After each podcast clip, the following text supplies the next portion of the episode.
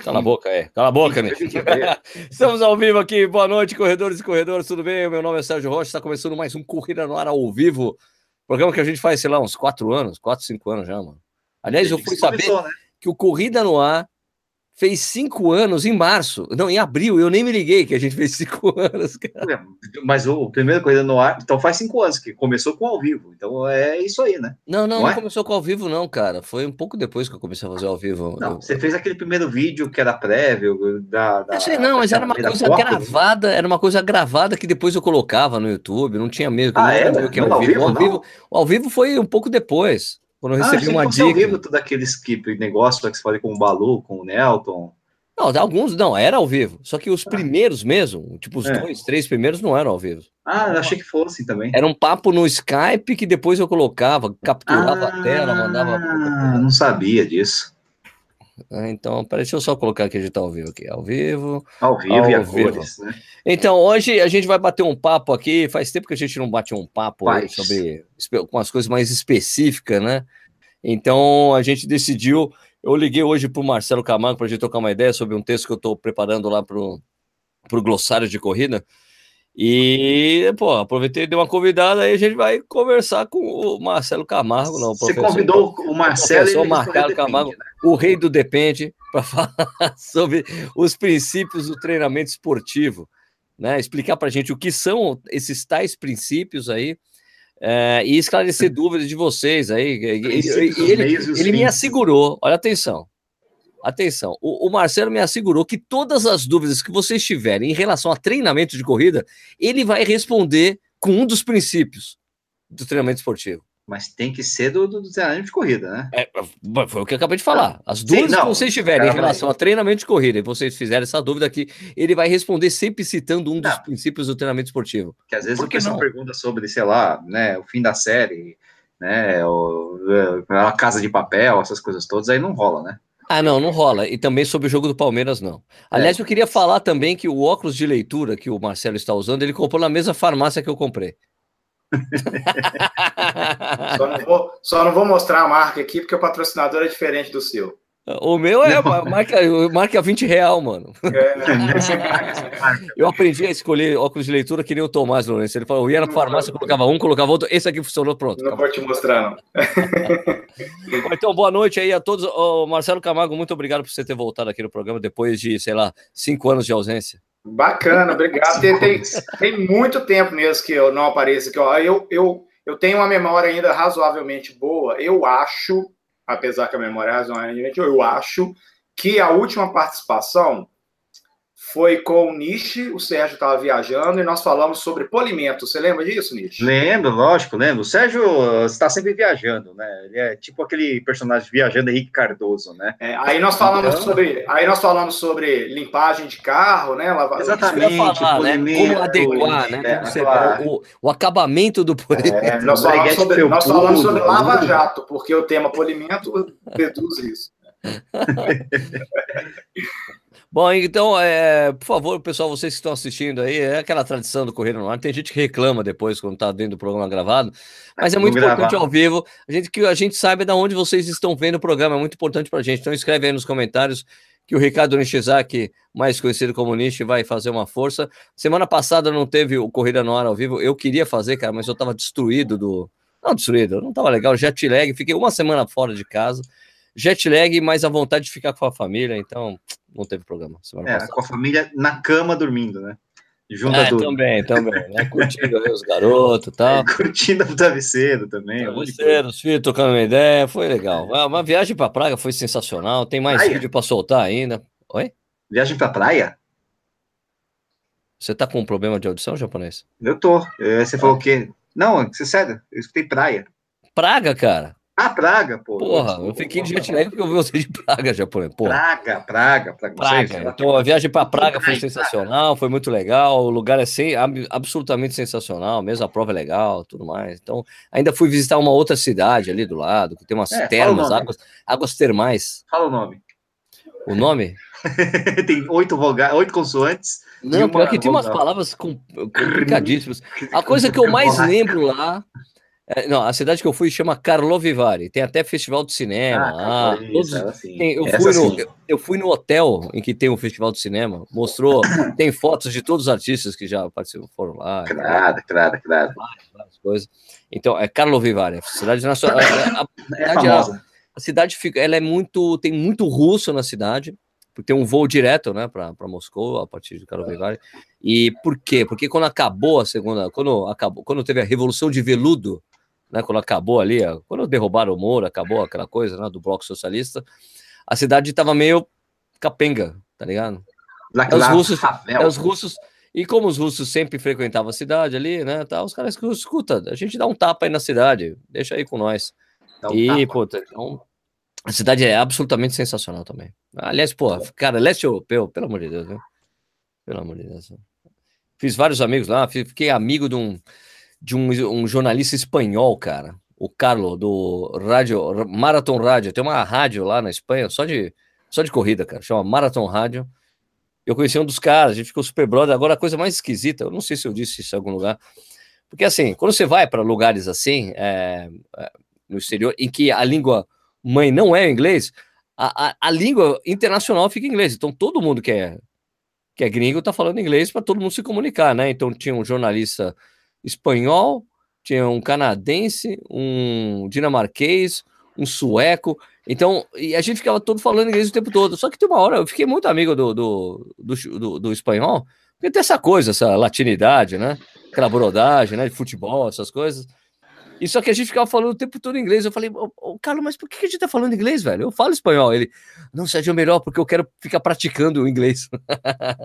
então, gente ficava falando o tempo todo inglês. Foi muito legal. Então, Nishi, por favor, acho que já deu tempo das pessoas escreverem os seus nomes aí, de onde nós estamos falando, e você podia fazer aquele exercício vocal, né, de aquecimento da voz para começar o programa. É, o aquecimento, na verdade, é mostrar minha cervejinha aqui, minha. Aliás, eu tô bebendo uma de, eu, eu tava bebendo uma de aquecimento. A cerveja que eu vou tomar tá na geladeira ainda. Ah, então aqui essa é o Walls aqui, Session Citra, né? Da Walls ali da. Daí da terra do Marcelo, né? De BH, Walls. De, de BH, mano. É. é. Excelente. Tem cervejas artesanais ótimas aqui em Belo Horizonte. Aliás, uma coisa a gente perguntar, você vê que a gente não precisa nem colocar o nome na tela né, do Marcelo Camargo, tá na camiseta dele, olha o tamanho, não. o cartaz, é o outdoor. Fala alguma coisa aí, Marcelo, para aparecer na tela. Oi. Ah. Aqui, ó.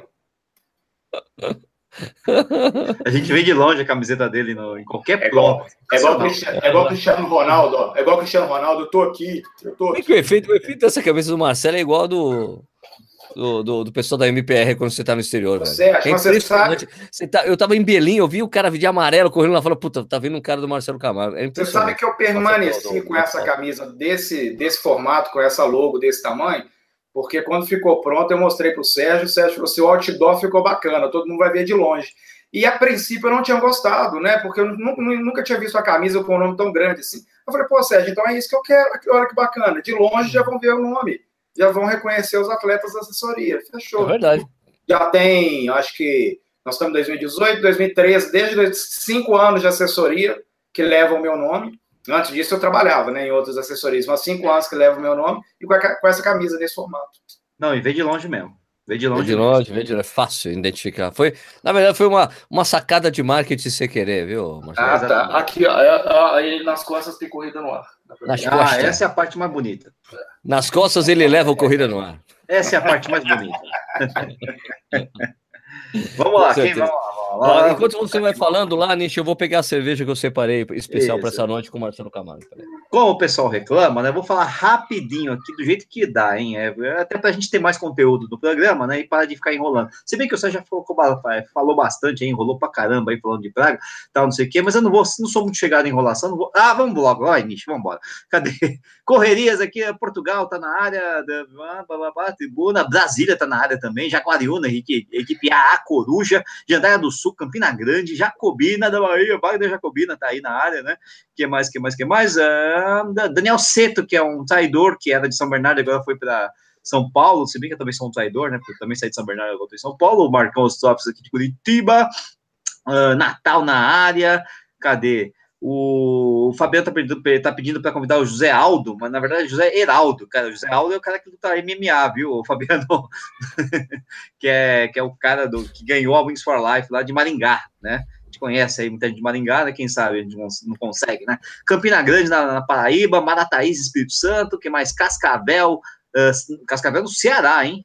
É, não é do, do Paraná. Pô, tem Cascavel em Ceará? É, é tá aqui, o Evandro Barros aqui, né? O uh, que mais? Olinda, Rio Claro, Maringá, Curitiba, agora começa a lista, né? Laranjal Paulista, Toledo, Caruaru, Floripa, Niterói, Londrina, Sumaré, Itaquera. Ah, Itaquera não vale, cara, porque é uma mania de corrida. Não, é que é mania de corrida, cara. Aí não vale, né, mano? Aí é nóis. Eu sei que é tatuapé aí, rapaz. Tô ligado. Um abraço, mano. Um abraço.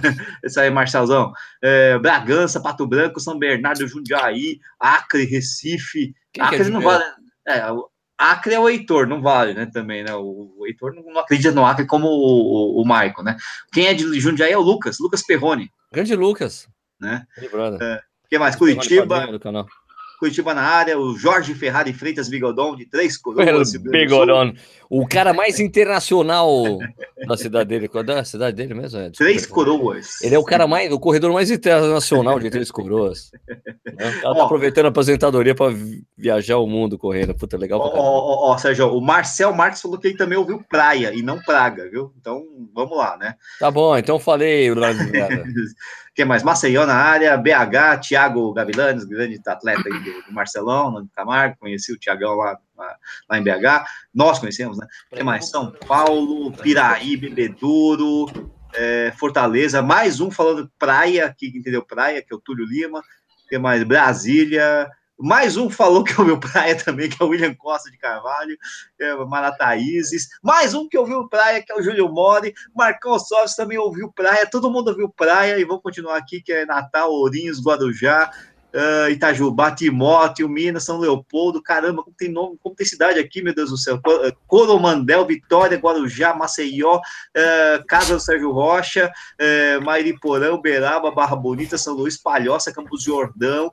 Catanduva, Limeira, Campos, Pirituba, BH, né? Rio Grande, Santa Maria, né, uh, peraí, Guajará, Mirim merece, Rondônia, Cruz das Almas também merece, Paraguai, Pirituba, Campos Jordão, Tatuapé na Quebrada, Uruguaiana, Piabetá, São Paulo, Serra Talhada, uh, Santo André, Curitiba, BH, São Paulo, Curitiba, Lisboa, Vila Prudente, Guarujá, Campos do Jordão e tá bom demais. Leme, pronto, okay. Primeira coisa é o seguinte, ó, pessoal, é, tem essa, essa no bate-papo aí do YouTube, tem um, um, cifrãozinho ali, que é chamado tem, de super Tem um cifrão, inclusive. Eu, eu sei, então, exato. Você clicar nesse super chat aí, a gente dá prioridade para sua pergunta, tá bom? Só que a sua questão, dão prioridade porque você está ajudando aí o canal. Você coloca o valor que você quiser e tá valendo, tá bom? Então, primeiro, antes de passar para o Marcelo para a gente continuar, como eu falar, o, começar com a definição, com essa definição, com a definição aí da, do que é, do que são, né, os, os princípios do treinamento esportivo, que é um papo muito legal mesmo. Eu preciso é. responder essa pergunta do Raymond Ramani. Isso. Vocês podem me indicar um vocês podem me indicar um cronômetro que marca as voltas para usar na pista, sem ser GPS, tipo Tonton Garmin? Gostaria de um mais barato e simples. Olha, Ramon, eu tenho esse problema também, porque é, eu odeio usar GPS para marcar lap em, em, em, pista. Eu tô com um 645 da, da Garmin que eu tô testando. Aliás, olha só o, o face dele, ó, esse DC, ó. Bom, é, e é um saco, cara, fazer a marcação na pista com GPS, porque ele não te dá muitas vezes ele faz assim, ele fecha os segundos e não te mostra os milésimos, que para mim eu sei que pode parecer besteira, né? Mas é, é um saco usar o cronômetro do, do GPS. Então o que, que eu fiz, cara? Eu, eu resolvi meu problema voltando a comprar um relógio cronômetro, cara. E esse aqui, cara, esse aqui com essa cor esquisita para fazer um verde limão, esse aqui tava por, eu acho que eu paguei 150 reais, cara. É um time com 150 laps, bicho e você bate na tela para fazer o lap. É, é, sensacional, eu adoro correr com o cronômetro na pista, é mais, mais raiz impossível. Certo? Agora, tem, tem uns GPS que você pode simplesmente desligar o GPS que está na função cronômetro e usar os laps.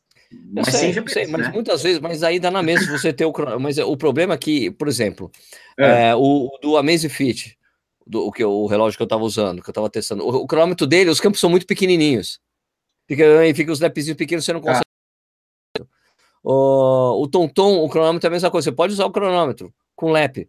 mas depois você não consegue subir os arquivos. Então, se vai subir, é melhor ter um, um cronômetro grandão, com os números grandão, que nem esse aqui, ó. É, tô brincando agora com o Toton, nunca tinha pensado nisso, né? Ah, ele marca que legal. Ele marca, funciona, funciona. só, que você não sabe os, só que você não sabe os dados, né?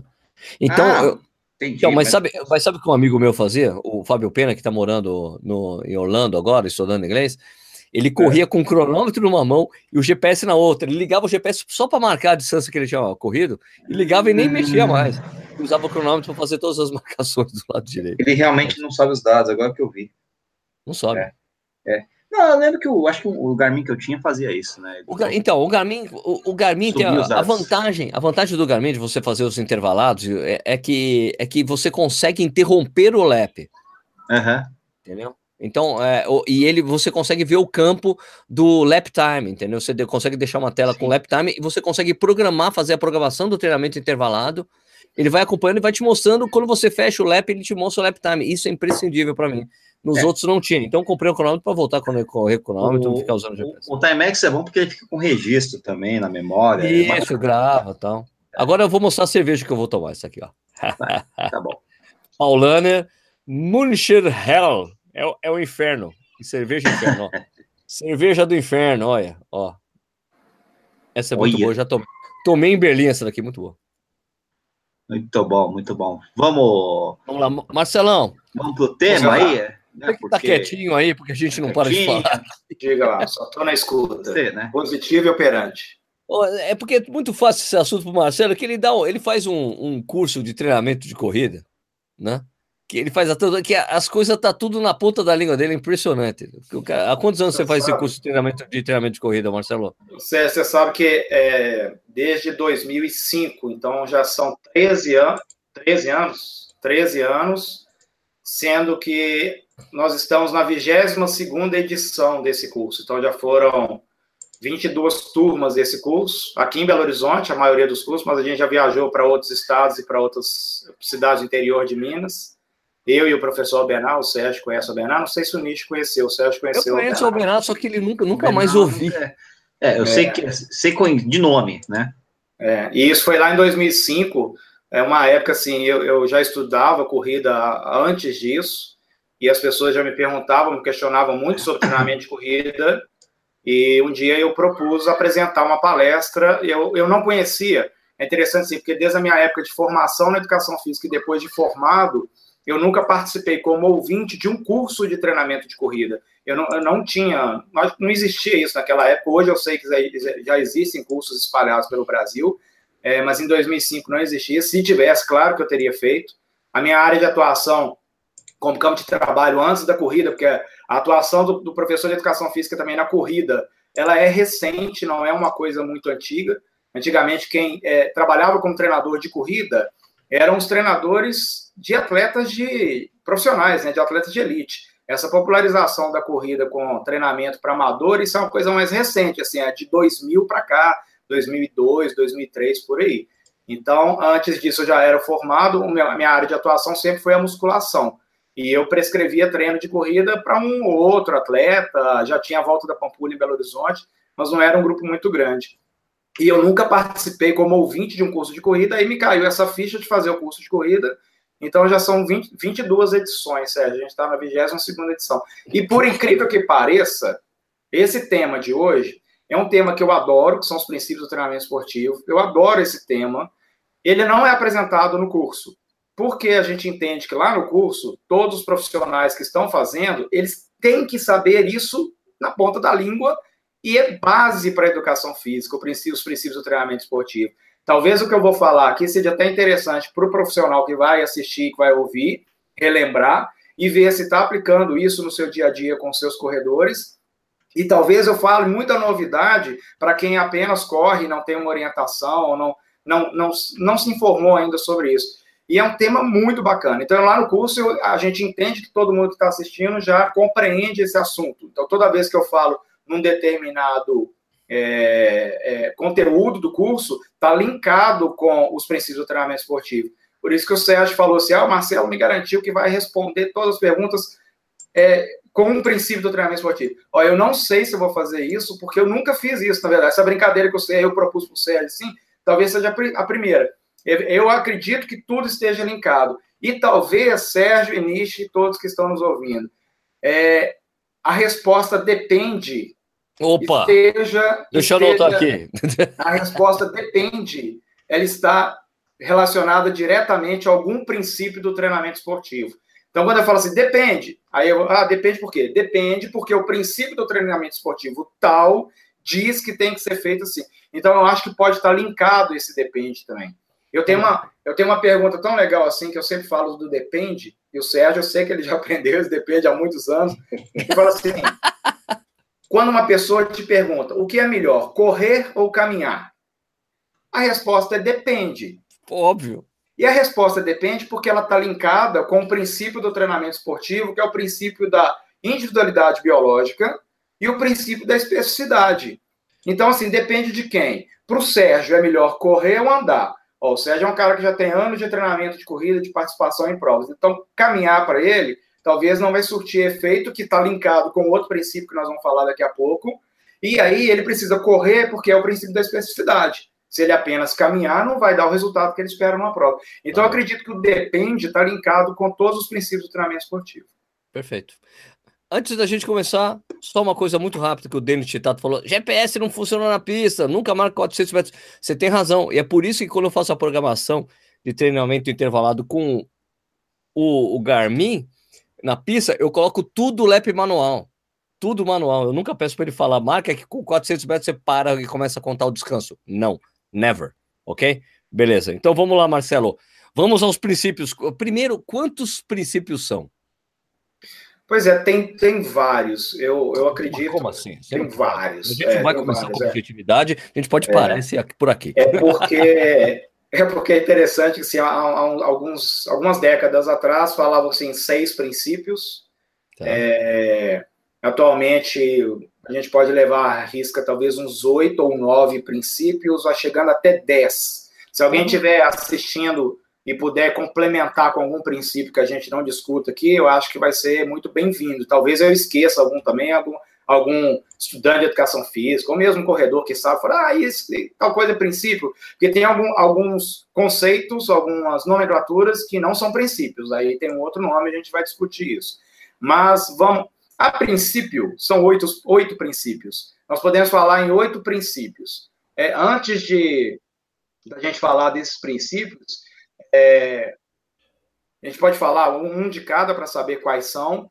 É... Não, enumera assim os nomes, Marcelo, e depois a gente vai explicando um a um. Melhor. Tá, beleza. Eu, eu sempre falo lá no curso que assim, Sérgio, tem que ter o profissional de educação física, o treinador de corrida, e para quem gosta muito de atividade física e gosta de treinar corrida, entender a fundo o, o, o que, né, a, a, teoria do treinamento para aplicar no seu dia a dia na corrida, tem três é, bases da educação física que tem que estar na ponta da língua de um treinador, ele tem que saber isso muito bem, ele jamais pode esquecer isso quando for prescrever o treinamento de um corredor, que são os seguintes: primeiro, são sistemas energéticos, que é a fonte de energia que nós utilizamos para praticar a corrida. E aí nós temos três sistemas energéticos, que é o ATP-CP, que é a, energia imediata para iniciar uma atividade. Tem o sistema glicolítico, que o próprio nome diz, ele vem do glicogênio, né, a base para realizar algumas atividades. É, e tem o sistema oxidativo, que são através dos ácidos graxos ou gordura, hum. popularmente dito. Isso é a base para quando eu vou pensar num treinamento, eu tenho que pensar assim, qual o sistema energético eu vou utilizar, porque isso vai estar associado com o período de recuperação que eu estou preparado para fazer aquele treino, o período de recuperação que eu vou precisar após aquele treino, e como que eu vou me alimentar antes daquele treino e depois daquele treino. Então, isso está ligado direto a sistemas energéticos. Isso o treinador tem que saber, o corredor tem que saber e entender isso. O segundo ponto são os princípios do treinamento esportivo. Os princípios do treinamento esportivo, todo a, toda prescrição de um treinamento, ela é fundamentada nisso. Porque os princípios vão dizer que são as regras fundamentais do treinamento esportivo. É, um dia desse eu li é, a pedra a pedra angular do treinamento. Pedra angular é nosso Bonito, hein? né? As construções antigas é a pedra que coloca por baixo antes de construir. A pedra fundamental, né? A pedra, pedra fundamental, isso aí, a pedra fundamental. Então, ele, ele é, o, é, o, ponto de partida do treinamento. Se essa pedra não está ali fundamentalizada, todo o treinamento para cima corre um grande risco de cair, de desabar. Então, tudo é baseado nesses princípios. Então, são regras que a gente tem que estabelecer. E aí, os princípios são. Eu vou falar os princípios, mas depois eu quero colocar um outro um outro ponto importante para o treinamento. Ok, vamos Ó, lá. Individualidade, princípio da individualidade. Nós vamos discutir cada um se der, ou eu vou linkar as perguntas do pessoal. Princípio da adaptação, princípio da sobrecarga, princípio da continuidade, princípio da interdependência, volume e intensidade, princípio da especificidade, princípio da variabilidade e princípio da destreinabilidade. Então, eu falei oito princípios. Eu encontrei mais dois na literatura que diz que é, é, tem o princípio da saúde, mas é, aí é um conceito mais geral, assim, que todos esses princípios têm que estar associados com bem-estar, com saúde, né? Claro. Até para o atleta de alto nível, que a gente já discutiu que a atleta de alto nível, dependendo, pode não ser saudável pelo tanto que, que de treinamento que submete. E um outro princípio, que é o décimo, é a, inter, a inter-relação entre todos os princípios. Eles, todos os princípios eles estão, eles estão interligados. Aí seria mais um princípio. Repetindo, a individualidade, adaptação, sobrecarga, continuidade, volume intensidade, especificidade, variabilidade e destreinabilidade. E para fechar, só para fechar, é, um, um, outro conceito que o treinador tem que saber na ponta da língua são os componentes de carga. Componente de carga está relacionado com o volume de treino, a intensidade do treino, a duração do treino, a frequência semanal desse treino e a densidade desse treino quando a gente faz treinos fracionados, intervalado, ritmo tal. Então, essas três bases da educação física é fundamental para a prescrição de um treino. Então, os sistemas energéticos, os princípios do treinamento esportivo e os componentes de carga. Vamos explicar então um a um agora. Que, que, que hoje, hoje é dia de aula. Vamos tá. lá. E aí, aí, eu, aí eu sugiro o seguinte: assim, ó, se tiver alguma pergunta, o Nietzsche acompanhando as perguntas, ah, tá, qualquer que seja a pergunta, talvez eu consiga associar com, com algum princípio. Tá? É, o, o Eliberto está tá falando que ele segue o princípio que todo final de prova tem que ter uma cerveja gelada esperando. Eu também, o princípio da cervejibilidade.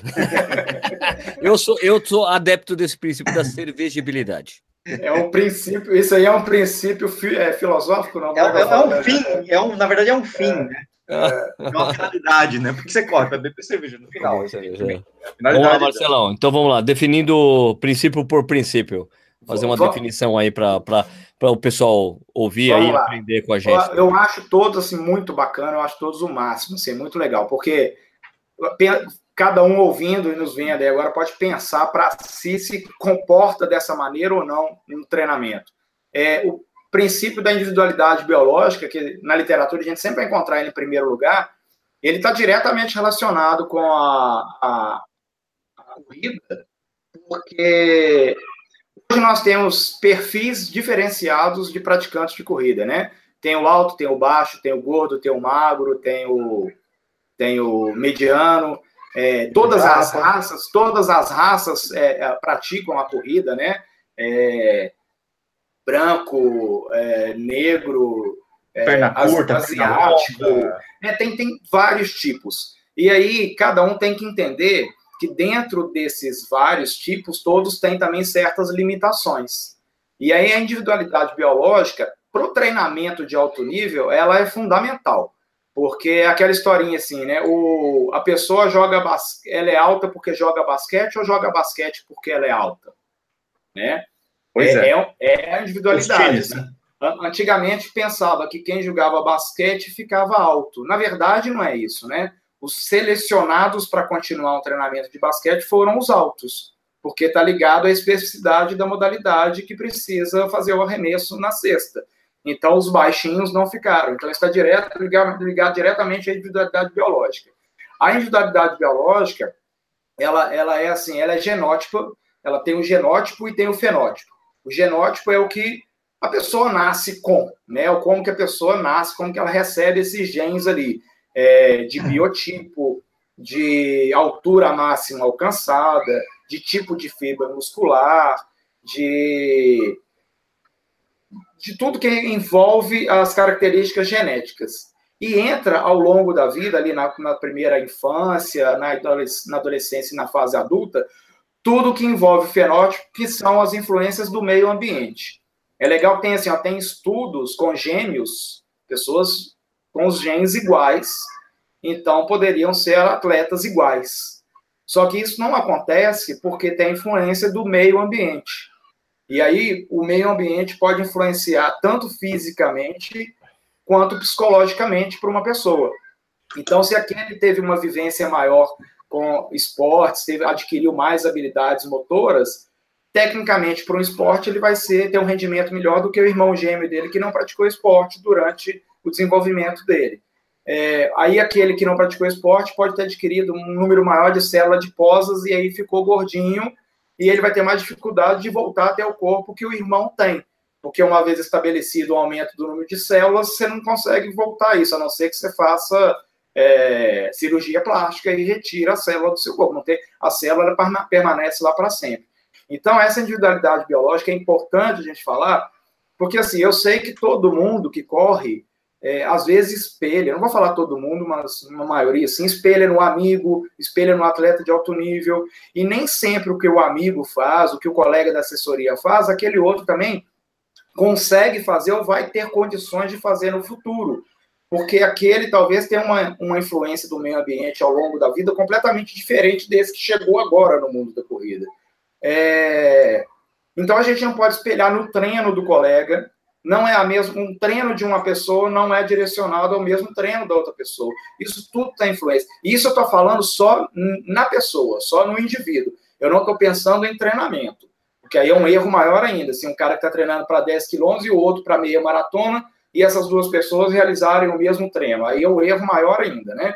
É, um que vai fazer uma maratona em três horas e o outro que vai fazer em três horas e meia realizar o mesmo treino com o mesmo pace. É outro erro. Mas estou pensando, então, só na individualidade, assim, no, desde o nascimento. Então, todo mundo que está ouvindo e vendo a gente tem que saber que é o seguinte: tem um, um, limite, assim, de, de rendimento. Talvez você não vai conseguir fazer o resultado que o seu colega faça. Talvez você não vai conseguir correr uma maratona, porque a formação do seu corpo não seja adequada para que corra uma maratona. E aí, às vezes, durante o treinamento, você vai ter lesões, ou você não tem uma preparação mental, tal.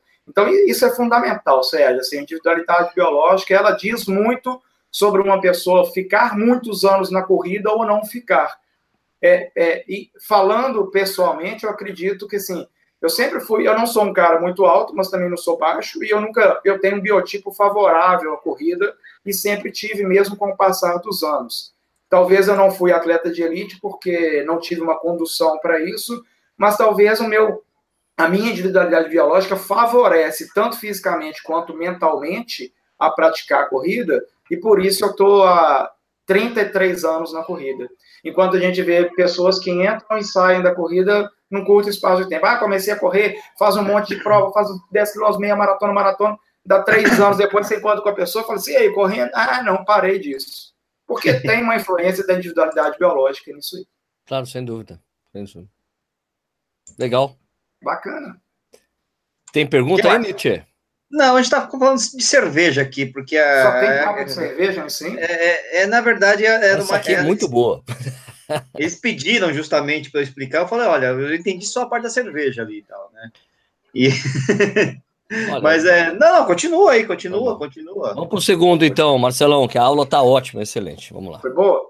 É, ó, um outro princípio que muita gente esquece que é o princípio da adaptação é, eu vejo muitos corredores pulando etapas é, e sem adaptar de uma maneira, é, vamos dizer, correta. Primeiro. Marcelo, deixa eu te interromper exatamente nessa frase que você acabou de falar. Você é. acha. Porque assim, na, na eu, eu, também sou velho de corrida, não tão quanto você. Você é mais velho que eu de corrida. Mais experiente. mais é, somar, somar o tempo do, do Marcelo. Uh... Somar o meu tempo e o do Sérgio não dá o tempo do Marcelo. Não dá, não dá. O Marcelo correu com o Zatopek, mano sabe? É, Treinava com os Zatopek na falar, então. É. Aliás, Marcelo, porra, eu fui, eu fui, eu fui na. eu fui na cidade dele? Eu fui visitar, eu fui na frente da, onde ele morava, velho. Zatopek, lá em Praga. E, e, e, e, você não sabe, perguntaram de você lá, viu, Marcelo? o Marcelinho tá por aí? lá em Praga. Marcelo, então você que é das antigas, assim, que nem eu, assim, que você uhum. raiz, que treinava só com o cronômetro, pegava ainda, ainda treina. treinava com, tre, pegava a bicicleta e o carro para marcar o percurso do longo, para saber Isso. quantos quilômetros você ia correr. É, você sente que hoje, que tem muita diferença hoje em relação ao que a gente fazia antigamente, que tinha os famosos leões de treino, que é o cara que falava, ah, eu tô treinando bem, tô treinando bem. Hoje isso é público. Isso tá no, no Instagram, tá no Facebook. Você acha que é essa migração para as mídias sociais, dos corredores falando que estão fazendo isso e aquilo, não está contribuindo para o cara pular passos, assim, olha, eu quero receber a mesma a mesma reação que aquele cara que correu a maratona recebeu, pô, você é guerreiro, você fez a maratona em 5 horas e meia, você é foda. Você é, acha que... Você, eu, eu acredito que sim. Assim, é, eu sei que tem muita gente que não tem orientação de um profissional no treinamento de corrida, é, e tem pesquisa sobre isso. Há um tempo atrás saiu pesquisa que mais de 60% dos corredores não tem orientação profissional. Eu, eu, é claro que eu sempre vou puxar sardinha para o meu lado, porque é o seguinte: eu penso que se nesses anos todos eu especializei, estudei corrida e muito, desde a minha graduação, de pós-graduação, e continuo tentando buscar informações. É, eu acredito que se você quer ter um desempenho num determinado. Qualquer coisa que você queira fazer na vida, você deve procurar um especialista, porque nem todo mundo é dono de todo saber. Eu mesmo não posso falar que eu, eu sei de tudo da corrida, não sei. Eu estou aprendendo, eu aprendo muito com os meus atletas, eu aprendo com as publicações, eu aprendo com os vídeos, aprendo com os livros. De uma forma geral, a gente está sempre aprendendo. Mas talvez eles estejam pulando etapa é, talvez porque não tem uma orientação adequada, e talvez, ou se tem, assim, fazem parte de assessoria, o treinador ele deve ter essa, essa função de educar o seu atleta, né? Eu jamais é, a, a, aceito que um atleta meu participe de uma determinada prova se ele não está treinado para aquela prova. É muito comum uma pessoa falar assim, ó, eu vou fazer a maratona, não consegui treinar, mas eu vou fazer a maratona nem que eu tenha que andar. Aí eu falo com a pessoa, aí já está o primeiro erro. Se você está pensando que tenha que andar, é porque você não está treinado. E se não você não está treinado, você não está treinado, inclusive, para andar na prova. E aí as pessoas esquecem que o andar na prova vai deixar essa prova com uma duração muito maior do que se ela tivesse treinada para correr. E aí ela vai ficar lá 5 horas, 5 horas e meia andando na prova, um sol, dependendo de onde ela for participar. Então ela tem que estar tá treinada, inclusive, para andar. Só que as pessoas acham que tem que cumprir a prova porque está inscrita e tem que mostrar isso publicamente, né? Que aí é o tal do guerreiro, da superação. Eu não gosto dessas palavras, a gente já discutiu isso outras vezes. Eu acho que quem está treinado vai lá e faz, não superou nada. Ela apenas foi disciplinada para o treinamento e foi lá e cumpriu. É, e esse, esse princípio da adaptação que o Sérgio puxou para esse assunto, ele é fundamental. Assim, ó, eu vejo pessoas pulando etapas, fazendo o seguinte: a pessoa às vezes não está visou uma prova longa, e aí, uma maratona, por exemplo, e aí fez um longo de 20 quilômetros, aí depois fez um longo de 28 quilômetros, aí depois fez um longo de 36 quilômetros e foi para a maratona. Ela fez isso tudo muito rapidamente, e ela não teve uma adaptação. E essa adaptação, no princípio dos treinamentos esportivos, ela, ela quer dizer, com o período de treinamento que você está, é, nós falamos aqui em off, antes da gente entrar no ao vivo, estava falando com o Nicho sobre periodização, e a gente estava falando sobre período específico, a pessoa só chega no período específico se ela estiver adaptada dentro do período de base. O que ela vai realizar lá no período específico tem que ter uma adaptação no período de base. Então, essa adaptação no princípio do treinamento, ela serve para a periodização, ela serve para o todo, e ela serve para um treino também. É legal, Sérgio Nish, que, que eles falam, a literatura fala o seguinte, assim, ó, que a gente tem é, estímulo débil hum. estímulo ideal hum. e estímulo forte demais. É, então, assim, dependendo. É exagerado. Dependendo do que você faz na sua corrida, aquela corrida ela não vai gerar melhora nenhuma. Então não teve adaptação. Você já está adaptado para aquilo. Exemplo, uma pessoa que corre três vezes por semana 10 quilômetros. Ela sempre faz o mesmo treino repetidamente. Ela está adaptada com aquilo. Aquele estímulo não serve mais como melhora do rendimento dela. E aí você tem um estímulo ideal, que é uma distância ideal para aquilo que ela está fazendo, uma intensidade ideal para aquilo que ela está fazendo, a duração do treino ideal. Aquilo sim vai gerar reações positivas e melhorar o seu condicionamento físico. E você tem estímulos fortes demais que pode acarretar o inverso. Ao invés de melhorar o rendimento, a pessoa começa a perder rendimento. Tá. Na, na literatura, isso chama síndrome da adaptação geral, que é o estímulo fraco, o estímulo ideal e o estímulo forte. É, você pode dar um estímulo forte se o método for conveniente para isso. E se o período de recuperação for conveniente para isso também. Então, tudo no treinamento faz um sentido. E olha que interessante. Entra, já estou entrando com outro princípio, que é o princípio da sobrecarga. Opa! Isso que o atleta fez, assim, que ele faz 20 quilômetros, 28, 36 e vai para a maratona, ele pulou dois princípios, que é o princípio da adaptação, ele deu saltos muito largos entre um treino e outro, e o princípio da sobrecarga, que ele, ele, ele deu um estímulo extremamente forte para ele, porque ele não estava acostumado com o volume, com a duração daquele treino, ele jogou joga logo para o 28, esse é do 20, foi para o 28, e isso gera adaptação negativa. Aí o que, que vai acontecer? Ele vai demorar mais tempo para recuperar e com isso comprometer a sequência do treinamento. E a, nesse princípio da sobrecarga, ele diz justamente isso. Assim, ó, eu acho que eu já discuti isso uma vez com o Sérgio, que você faz um estímulo para um treino, e aí você precisa de um período de recuperação. Esse período de recuperação ele é maior ou menor, dependendo do que, que você fez no treino. Tem uma associação direta que é o seguinte: ó, se o treino foi muito intenso, por exemplo, os intervalados, o tempo de recuperação pós esse treino também para o próximo tem que ser maior. Ou se o treino foi muito volumoso, muito duradouro, tipo os longos, o tempo de recuperação também tem que ser maior. Então, o tempo de recuperação entre um treino e o outro, ele depende do que você realizou no treino principal. Se é muito intenso, se é muito longo, se é um treino mediano. E aí, uma vez eu conversei com o Sérgio, o Sérgio estava falando comigo assim, Ô Marcelo, por que, que o atleta, o corredor amador, o corredor de rede social, ele fica tentando recuperar rápido de um treino para o outro? Por que, que ele vai fazer massagem, vai fazer liberação miofascial, é, vai fazer gelo. Por que, que ele faz essas coisas? Não existe um tempo certo para recuperar?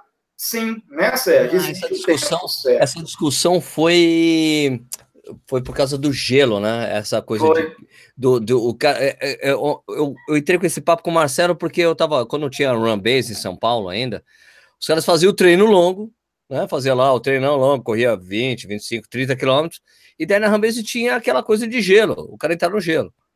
E daí eu tava conversando com o pessoal, tinha feito um treino lá e tal. Pô, Sérgio, eu tenho que ir lá para colocar o gelo, mas. Eu falei, mas por que você vai colocar gelo? Por quê? É, por que você vai colocar gelo? Não, porque para me recuperar. Você vai, é, era sábado, né? Você vai fazer alguma coisa amanhã? Não. Então por que você vai pro gelo? Por que você não espera o seu corpo se recuperar naturalmente do que querer acelerar uma recuperação se você vai ter um dia inteiro amanhã para você ficar tranquilo? Você tem alguma Exato. coisa para fazer amanhã? Não. Só tem o treino na segunda. Então não vai pro gelo, mas não adiantava, o cara ia de qualquer maneira. Ou Sérgio, isso está ligado diretamente ao princípio da sobrecarga, que você faz o estímulo, você tem um tempo ideal de recuperação, porque assim, o que, que adianta ele ir pro gelo, sendo que o corpo ele não entende assim, então eu vou pro gelo, quer dizer que eu vou recuperar também o meu, meu estoque de glicogênio, meu estoque de ATP-CP. Não, eu preciso de repouso, então horas de repouso, e eu preciso de alimentação para poder recuperar dessa forma. Só o gelo acelerar a recuperação não resolve. O princípio da sobrecarga ele diz isso. E aí um erro comum que acontece nos corredores é o seguinte: é, pauleira no treino um dia após dia, ou volume no treino dia após dia. E às vezes faz treino longo e treino intenso no dia seguinte. Essa combinação, ela não procede, assim, não pode ser feito isso. Porque senão você atrapalha o princípio da adaptação, que aí você está dando estímulos fortes demais que proporcionam a regressão do treinamento e não a progressão. Então, no princípio do treinamento esportivo, tudo faz sentido, tudo faz um, ter uma lógica. É muito interessante isso. É, porque Ou... também muita gente faz. Desculpa, Nish, você ia falar, né? É, tem um, tem, começaram a pipocar as perguntas aqui, como o Marcelo Boa. falou que ia responder com base nos princípios, né? Eu até já ia puxar algumas justamente para isso. Eu só vou falar só uma coisinha antes de puxar para você, é, Nishi, para você fazer isso.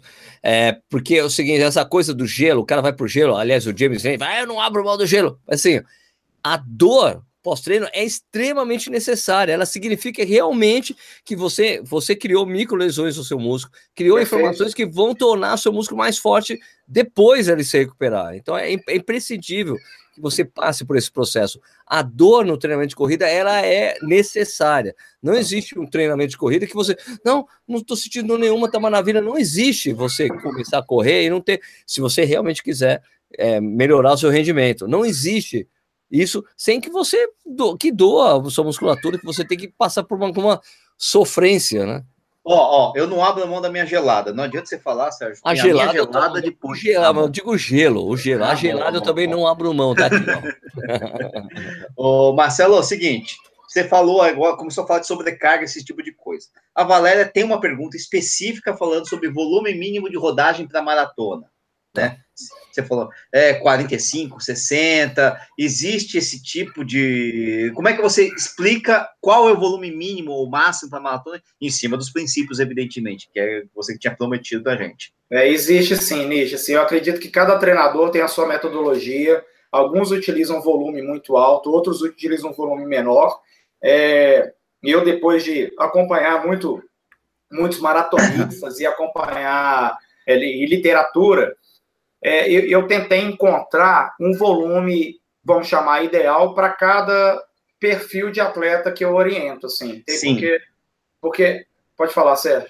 É, é, coisa de rock and roll ou não, o volume? Não, né?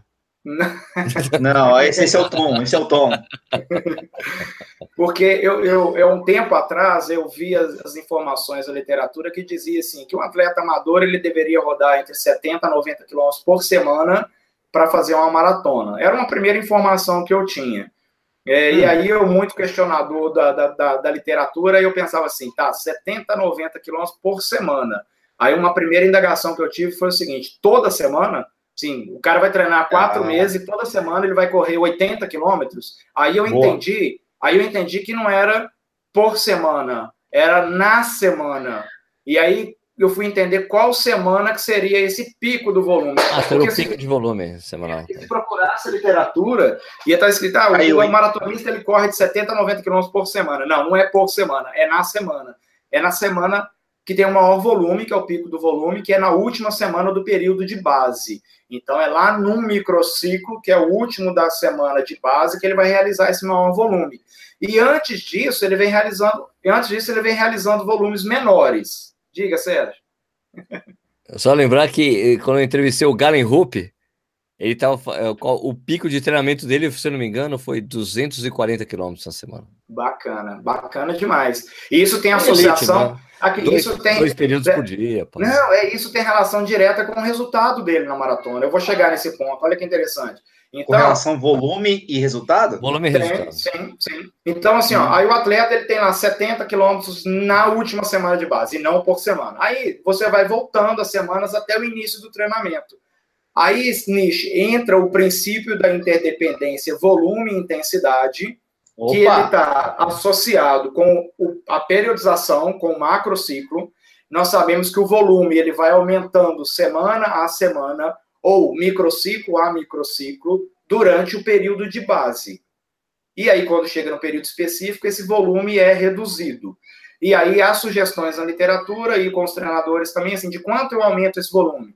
Ah, 5%, 10% por semana. Tem alguns que chegam a 15% por semana. Isso depende do prazo que você tem até a prova. Então, você pode aumentar ou 5% ou 10%, mas sempre nisso e não mais que isso. E então, os princípios cheguei... são interdependentes, né? São Exatamente. princípios interdependentes. Isso. Que você precisa pegar consegui... o princípio da especificidade biológica daquele atleta que vai aguentar subir 15%, Perfeito. outros não vão é. aguentar. Para aguentar esses 70 quilômetros, tem que ter tido uma adaptação para isso, que é o princípio da adaptação. E ele foi essa adaptação gerada como? Através das semanas anteriores, que ele não começou com 70, ele começou, sei lá, com 30 e foi evoluindo até chegar no 70. E aí é a, o princípio da sobrecarga, que você vai evoluindo gradativamente. Você está adaptado sobrecarga, está adaptado sobrecarga. Uhum. O que não dá para fazer é saltos. E aí, Nish, assim, essa correlação, igual o, o, o atleta que você citou, quem foi? Foi o Rupp, né? Galen Rupp. Galen Rupp. É. Ele eu assisti, assisti, assisti o Galen Rupp fazendo 2 6 7. É, ele chegou a 240 e faz 2 horas e 6. Aí eu pensei justamente sobre isso, Nish, assim, de fazer o seguinte. 2 6 7, 2 segundos acima do Ronaldo. Olha só.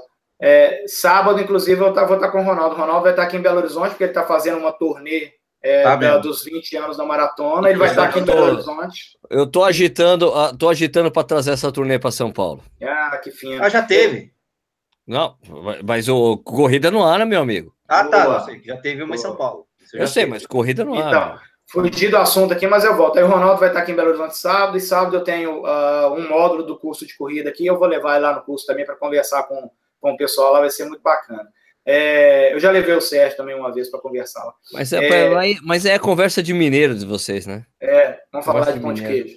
É. E aí, e aí o seguinte, é, o, cada atleta que eu orientei de corrida e que eu oriento atualmente, é, ele tem, o atleta tem um resultado numa prova. Tem o que faz a maratona em 4 horas, tem o que faz em 4 e 20, tem o que faz em 3 e 40, tem o que faz em 3 e 12. Então, o volume de treino para esses atletas, eles não são iguais também. Então não quer dizer que hum. todo mundo tem que correr 70 quilômetros por semana. Então a pergunta da nossa, da nossa Valéria.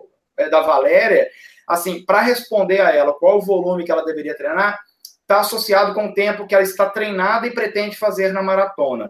Muito então, vamos, vamos dar um exemplo assim. Ela pretende fazer 3 horas e meia, mas o volume máximo dela foi 60 quilômetros. Eu consigo afirmar que talvez ela não faça 3 horas e meia. Ela necessitaria de um volume maior. É a mesma coisa que o Rupp fizesse 60 quilômetros na semana, ele não conseguiria fazer 2 horas e 7 na maratona, 2 horas e 6 na maratona. Um volume mais. 2 horas e 7, por favor. Ah, 2 e 7. Ele... Não, 2, 6 e 7. 2, 6 e 7. Ele, ele, 2, não, 6, 7. É, ele fez 2, 6 e 7 porque o volume dele é extremamente alto. Nós não conseguimos fazer isso porque nós não somos atletas profissionais, nós somos profissionais atletas, cada um tem a sua profissão né? É, cada um exerce o seu trabalho durante o dia. Então não dá para fazer 13 sessões de treinos na semana e rodar 240 quilômetros na semana. E o Rupp também ele não deve ter feito 240 quilômetros em toda semana. Foi no pico dele, ele chegou nisso. Então, isso é, isso é volume interdependente, isso é princípio da interdependência volume e intensidade. Está associado com o macro. E ele também está associado com a sessão de treino. Aí fica muito claro isso. A gente sabe que é o seguinte, ó, quanto maior a distância de um treino, que é o volume, menor é a intensidade. Então, se eu vou correr 20 quilômetros, é uma intensidade menor do que eu for fazer intervalados de mil metros. Eu Sim. vou correr apenas mil metros, tá, intensidade. Se eu vou correr 20 quilômetros, opa, menos, menos intensidade. E o contrário, então, assim, intensidade e volume está associado, né, um com o outro. Quanto mais volume, menor a intensidade. Quanto menor a intensidade, maior volume. E aí eu consigo linkar esse princípio da interdependência volume e intensidade nos treinos intervalados, que isso é muito bacana que eu vou dizer. Porque aí está o tal das redes sociais. Eu acompanho todo mundo. E aí eu vejo a pessoa que falou assim, ó, hoje foram 12 de 400 forte. Rapaz, 12 de 400 forte, isso não é parâmetro, porque intervalado forte vai ser sempre. 400, hoje foi 12 de 400 fraco. 800, não, não, não pode fazer isso. Aí porque não, né? aí, ó, cadê a interdependência volume e intensidade? Que é o seguinte, ó, 400 metros é um forte. Forte quanto? Ah, forte, pace 4 e 12. Ótimo. Agora, 6 de mil. Foi forte. Tá, forte quanto? Não 4 e 12 como os 400 metros, mas 4 e 42 para mil metros. Então, existe uma é. relação entre distância e intensidade. Para falar que o treino é forte, não. Assim, você tem que usar uma intensidade para determinado volume. E isso é o princípio da interdependência volume e intensidade. Muito que bom. princípio a gente precisa falar? O pessoal está perguntando. Tem, tem, um princípio muito interessante. Que é Olha, dos... primeiro, primeiro a é. gente tem que falar que está presente aqui Ronaldo Macetra. Ronaldo. Estaremos presentes lá na prova. Ronaldo. É em agosto, né, gente? Palma, Ronaldo. Eu gosto de falar assim. Palma, Ronaldo.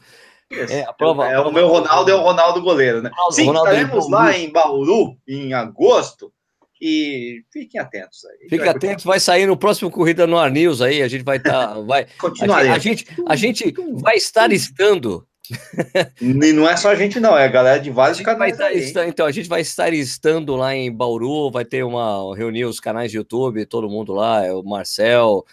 É, é loucura, loucura, Marcel loucura. Nishi, do Suzuki, Maico, do canal Corredores. A gente vai estar tá lá trocando uma ideia. Olha só, Marcelo, olha o nome da palestra que a gente vai dar. É. Não acredite em tudo que dizem sobre corrida de rua e também na gente. Perfeito. e nem na gente. Perfeito. Duvide de tudo. Inclusive, inclusive de mim. É. Não acredito tudo que diz, inclusive na gente, viu? Porque realmente. É complicado. Ô, Marcelo, tem um princípio aí. A galera tá perguntando, foi o Anderson, se não me engano, é isso, o Anderson. Anderson. É, Anderson, isso. Anderson sem sobrenome. O dele é só Anderson. O cara conseguiu registrar o Anderson. Né? Deve ter sido o primeiro usuário Anderson do, primeiro Anderson do do mundo. É, o arroba Anderson. Ele fala o seguinte, ele também ele tá curioso sobre o princípio do destreinamento. O que, que é esse treco aí?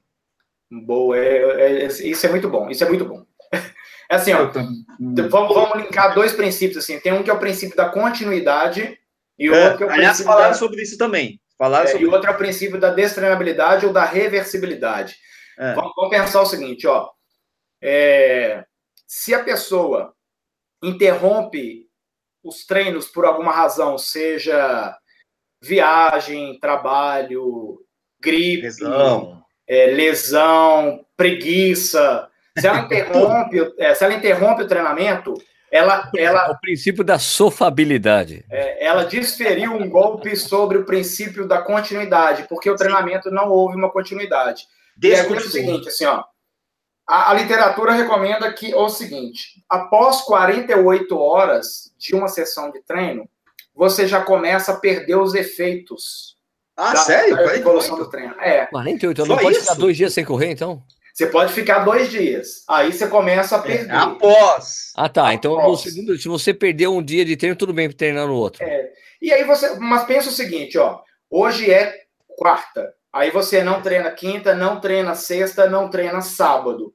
Hum. Já, já viu que se você chegar no domingo, você tem mais dificuldade para treinar? Claro, claro. É um Porque você ficou três dias sem treinar. Eu então você começa a destreinar. O princípio da é. destreinabilidade. Então, mas essas 48 horas, elas fazem parte do princípio da evolução, que ela faz parte do princípio da sobrecarga. Deu 48 horas, novo estímulo. Então, agora eu posso continuar melhorando. Mas se eu passo de 48 horas, se eu vou para é, 72 horas, 90 e tantas horas, aí realmente eu começo a perder os benefícios disso aí. É, tem um momento ideal, então, que você interrompe treino e volta. E aí existe um grande erro que quando a pessoa interrompe a sequência dos treinos, ela hum. volta exatamente onde ela parou. Não, não ah. pode fazer isso. Sabe Sim, por quê? Exato. Porque você destreinou, você desadaptou, e aí você vai gerar uma carga, um estímulo forte para aquele momento, e com isso, ao invés de melhorar, você vai regredir. Tem que aí você regride, de corredor. Você regride fisicamente, mentalmente, você sai mal do treino, aí você pode ter sua imunidade menor, e aí gera resfriado, gripe, por aí vai. É... Então, então, assim, ó, a, o princípio da continuidade, ele existe. Olha que interessante. A pessoa às vezes me escreve e fala assim, Marcelo, eu só posso treinar duas vezes. Dá para treinar? Hum, duas vezes na semana. Não, não dá para treinar. Não, não dá para treinar. Isso não existe treinamento. Né? É, não existe, porque treinamento é treinar e treinamento é o seguinte: treinamento é, são respostas adaptativas e positivas que o organismo sofre em, em, em, é, de forma física, mental e, e, e até é, social e tudo que envolve para melhora do resultado. Então, só duas vezes por semana não gera adaptação positiva para melhora, porque a pessoa passa mais de 48 horas sem é, um novo estímulo. E aí ela fica naquele melhora, volta, melhora, volta, melhora. Então ela fica só estável, ela não tem uma progressão. É... A destreinabilidade, então, que o Nishi falou, ela está associada com a falta de continuidade. E aí tem perdas, sempre que você interrompe treino, você tem perdas e você tem que voltar a um processo anterior. Então, assim, linkando com o volume e intensidade ao longo de uma periodização, que a gente vai aumentando o volume a cada semana, ali 10% a cada semana, se eu interrompi uma semana, eu não posso voltar na próxima com 10% a mais. Na verdade, eu tenho que voltar com 10% a menos do que a semana que eu parei, para ter uma nova adaptação. É, e é interessante, assim, quem, você tem o nome aí da pessoa que perguntou, Nicho? Já foi. Ah, é o Anderson. O Anderson. O Anderson, não, é Anderson. Ele, ele pensar o seguinte, assim, ó. Quanto, mais, quanto melhor treinado for a pessoa, menos ela perde com as interrupções. Sim. E quanto menos treinado for a pessoa, mais ela perde. Ela perde mais rápido. E aí, quando aquele treinado volta ao treinamento, mais rápido ele recupera do que aquele destreinado. Olha que interessante. Então você tem uma pessoa que tem assim, um lastro de corrida de anos, está treinando, mas por alguma razão interrompeu a sequência de treinos, interrompeu o princípio da continuidade. Ele vai perder menos do que aquele que começou mês passado. Aquele ah. que começou mês passado, ele interrompe, ele volta lá para estaca zero. Perde tudo, perde tudo. E aí, esse que é treinado, quando ele voltar, cinco dias ele já pum, adaptou novamente, já está ali Sim, no nível que ele estava antes. Aquele destreinado, ele vai levar umas duas, três semanas para chegar naquele ponto inicial.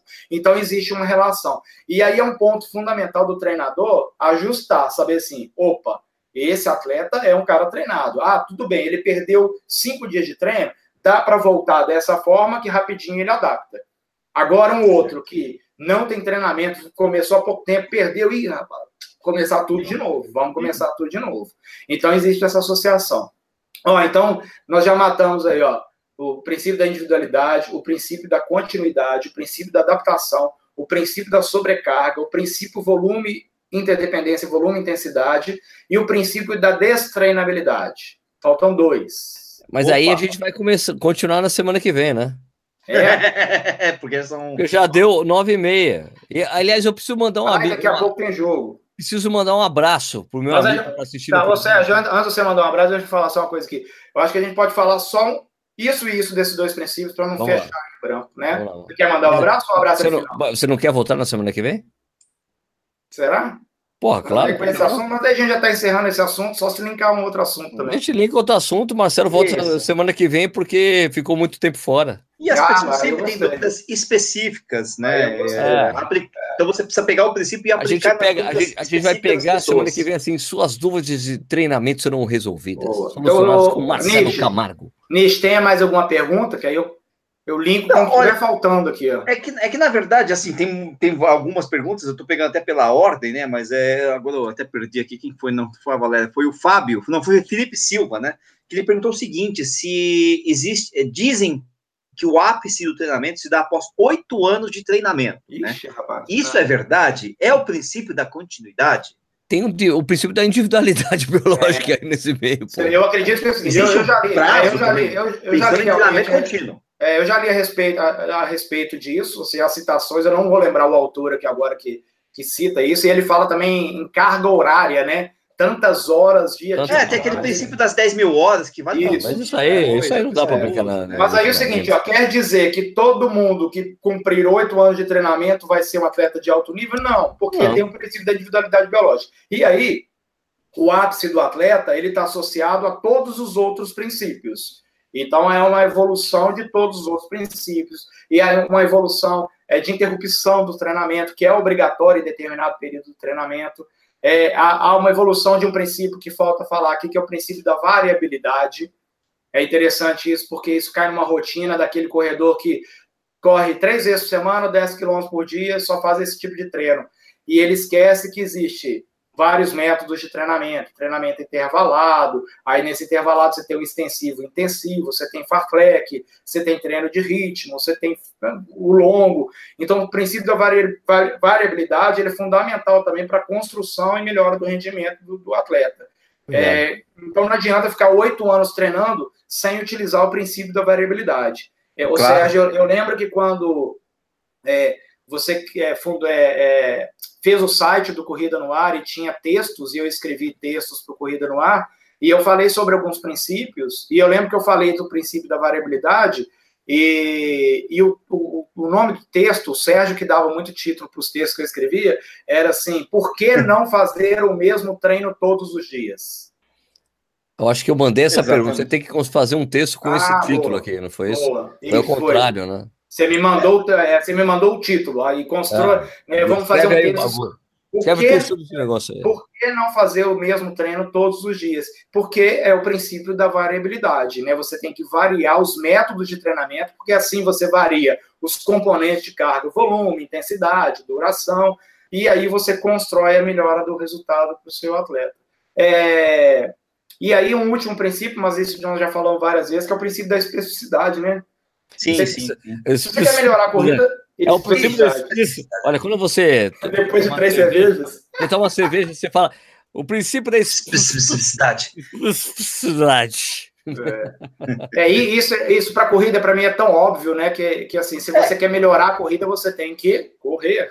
Né? É, mas Exatamente. Esse, porra, Marcelo, eu, e eu a forma tanto... como você vai correr também, né? Você vai correr. Essa coisa, essa coisa que o Marcelo trilha, né? fala, eu, eu já respondi tantos comentários no YouTube isso. É. Sérgio, escuta, se eu começar a fazer natação, vai melhorar minha corrida? Não, que vai, vai melhorar sua corrida é correr. Sua natação vai ficar muito boa. É. Eu, eu quero colocar bicicleta, correr, andar de bicicleta, vai melhorar minha corrida? Não, o que melhora sua corrida é correr. É. Como treinar para prova em trilha? É, treinando em trilha. Treinado em trilha, é, é óbvio. Ah, ah, tem que ser muito específico. Como, é, como treinar bem para uphill, correndo muito, fazendo muitos treinos com subida. Eu vou fazer uma e, prova de 100 metros, é. 100 metros, pô. É, e na especificidade, se for uphill lá, e na especificidade da subida que tem na uphill, se for assim, melhor ainda. Isso, é, né? Não adianta fazer aquela ladeirinha leve, né? Princípio da especificidade. É. Eu Mas é- respondi. Mas é legal, assim. Camacho aqui, o Fábio é. Camacho, desculpa, que, que até perguntou: Ó, oh, eu vou fazer o desafio lá do, do, Rio de Janeiro, da cidade maravilhosa, né? Que sabe que é o negócio de fazer a, marat a meia e depois a maratona. Ele queria, ó, oh, quero fazer cinco horas direto. Mas por que, que você não faz dois treinos?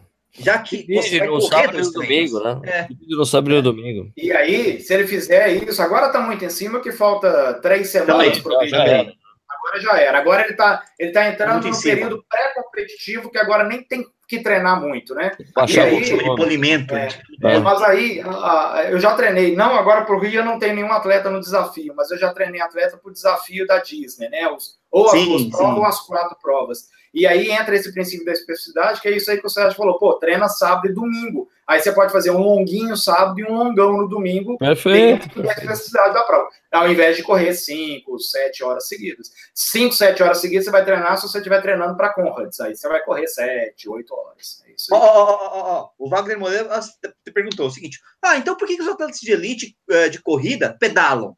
Eu nunca vi os caras pedalar, nunca vi querendo pedalando. E ver um ou outro no máximo e ter atleta. Musculação que fazer musculação necessário. Né? Talvez, olha que interessante assim, ó, talvez entre um processo de, de treino na bicicleta em algum período que ele esteja lesionado. Sim. Ou então no período de transição, que o período de transição é aquele período pós-período de competição. E o período de transição é válido praticar todo, o esporte que quiser, porque não é treinamento, é apenas bocha, uma manutenção. Até bocha, né? É.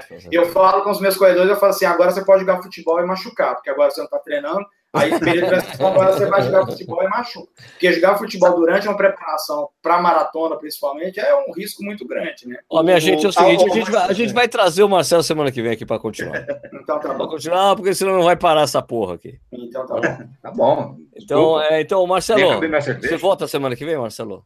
Volto. Pode ser antes do horário da, do jogo da Libertadores. Eu tenho que ver que hora que o Cruzeiro joga na Libertadores semana que vem, cara. Vem aí no Google, que horas que eles vão, que jogam aí? Eu... Ué, é... eu acho que o jogo é 7, hein? Aí ferrou, hein? Deixa eu ver aqui, hein? Cruzeiro Libertadores. Não faz eu perder a Libertadores, não. Eu nem sei se é quarta também, talvez seja terça, não sei, não lembro. Aqui é, é 19 aliás, do 4. Não, 19 do 4 já 19 do 4, não, não é? Tem 22 do 5. 22 do 5? é terça-feira. Terça. Ah, terça. Então, então Pronto, 9 e da noite. Eu sempre achei que fosse Galo, velho. É, é, Cruzeiro e Racing, né? É, Cruzeiro e Racing, é isso aí. Então é terça-feira, então quarta-feira é liberado. Daqui a pouco tem jogo do Cruzeiro aqui na Copa do Brasil. Ok. Então, beleza. Porra, Marcelo, muito obrigado pela sua presença, sempre um prazer. Eu que agradeço. Acho que foi bacana, né? Eu falei que eu nunca tinha linkado esse assunto com com perguntas da corrida. Ah, e, e você vê que quase não tivemos dependes, né? Uma coisa interessante. É, teve poucos dependes. É, é porque os, os princípios me salvam, Nishi. Não, o princípio é aplicado direto. Pá! Eu né? só sei que o Denis Chitato só fala da, da volta ao Cristo aqui nos comentários. Eu, é. cara, Denis, eu já fiz essa prova três vezes, amigo. Eu conheço, viu? Ele também. Ele também. Ele... ele já Aliás, falou. A aqui. última foi há dois anos atrás, né? estávamos lá, estávamos lá. Então, é isso aí. Marcelão, obrigado pela sua presença. Nishi, valeu, como sempre. Yeah. Yeah, yeah, yeah. Então, minha gente, a gente volta na semana que vem de novo com o Marcelo Camargo para continuar esse papo aqui, que é interminável, que é um papo bom, é aquele que não termina, um certo? Um, um, brinde, cadê minha cerveja? Esse é um brinde aqui, ó, um brinde. Oh, oh, um brinde, um brinde, é, um brinde é, para vocês, é, um brinde, brinde. É. A gente volta na semana que vem, então, com mais um Corrida na Hora ao vivo, sempre às oito e meia da noite. Beleza. É, favor, se inscreva no canal, siga o Corrida no Ar nas mídias sociais e a gente volta na semana que vem com mais um Corrida no Ar ao vivo. Muito obrigado pela audiência de vocês. Até semana que vem. Tchau.